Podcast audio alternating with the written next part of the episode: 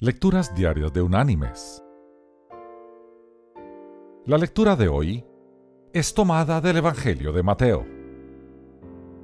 Allí en el capítulo 9 vamos a leer desde el versículo 11 hasta el versículo 13, que dice, Cuando vieron esto los fariseos, dijeron a los discípulos, ¿Por qué come vuestro maestro con los publicanos y pecadores? Al oír esto Jesús les dijo, Los sanos no tienen necesidad de médico, sino los enfermos. Id pues y aprended lo que significa, misericordia quiero y no sacrificios, porque no he venido a llamar a justos, sino a pecadores al arrepentimiento. Y la reflexión de este día se llama Nueve años para encontrarse a sí mismo. Fueron nueve años de su vida, quizá los nueve que pudieran haber sido los más productivos, de los 27 a los 36. Pero fueron nueve años que pasó en prisión.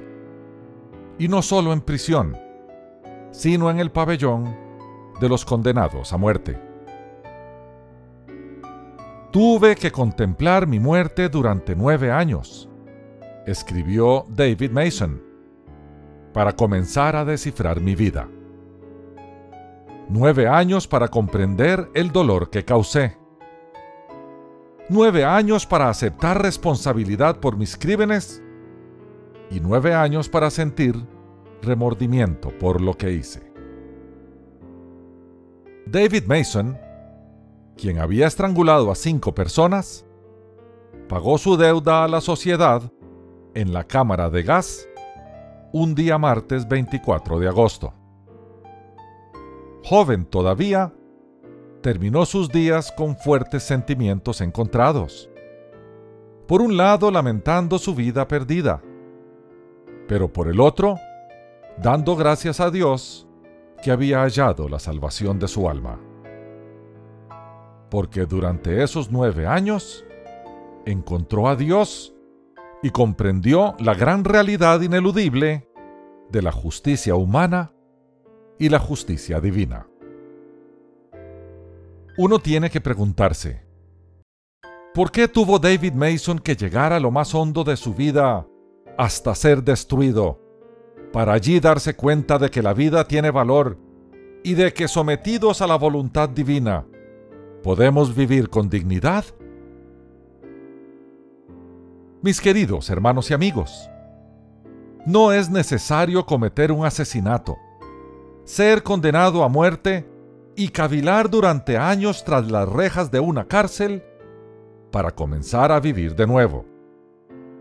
En cualquier lugar y en cualquier momento, podemos recapacitar y decidir someternos a la voluntad de Dios para disfrutar de la vida al máximo. Todos nuestros problemas vienen como resultado de descuidar las leyes morales de Dios. No codiciarás, no hurtarás, no darás falso testimonio, honra a tu padre y a tu madre, no cometerás adulterio y no matarás. Son leyes que se aplican a toda persona, de todo tiempo y de todo lugar. Siempre que cualquier persona, sea quien sea, tenga el trasfondo que tenga, viva donde viva y crea lo que crea, quebrante una o más de estas leyes, sufrirá las consecuencias. Aunque no quiera aceptarlas como ordenanzas divinas, como quiera, si las infringe, sufrirá las consecuencias. ¿Acaso tenemos que llegar a la cámara de gas para descubrir esa clara y visible verdad?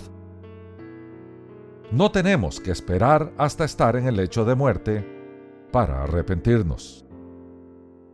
Cuando entregamos nuestra vida a Jesucristo, Él implanta sus divinas leyes en nuestra vida e implanta en nosotros el deseo y la fuerza para cumplirlas. Que Dios te bendiga.